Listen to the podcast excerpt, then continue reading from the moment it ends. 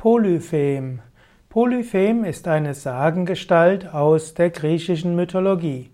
Polyphem, altgriechisch Polyphemos, ist eigentlich der vielgerühmte.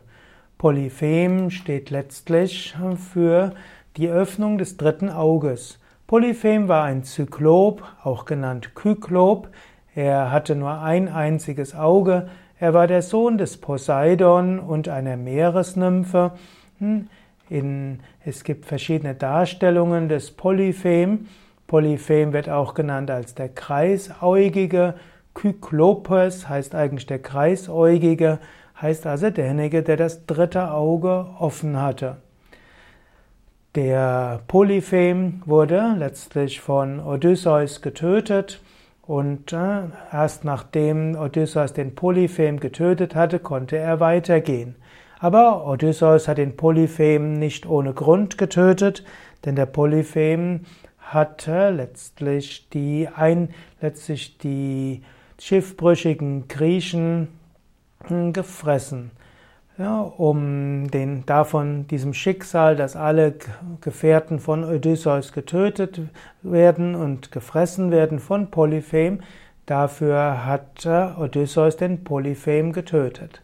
Da gibt es jetzt viele Symbole darin. Eines, was man sagen könnte, wäre auch, der Polyphem symbolisiert die Weisheit und das dritte Auge. Polyphem hat immer zwei Gefährten des Odysseus auf einmal getötet, soll heißen, dass der Polyphem die Dualität schrittweise vernichtet.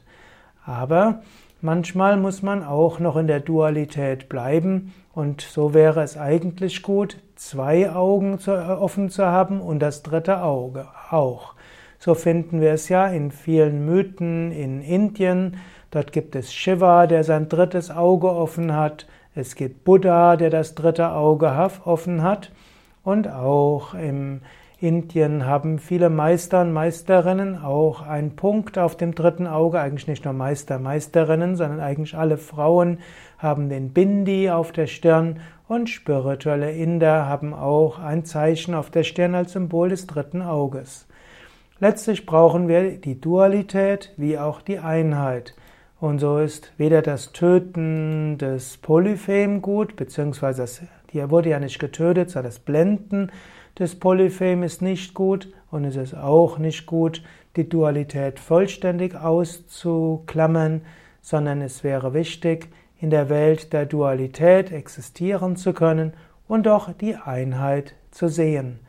Und so steht Shiva und Buddha als Vollkommenheit da, die Dualität und die Einheit, beides zugleich.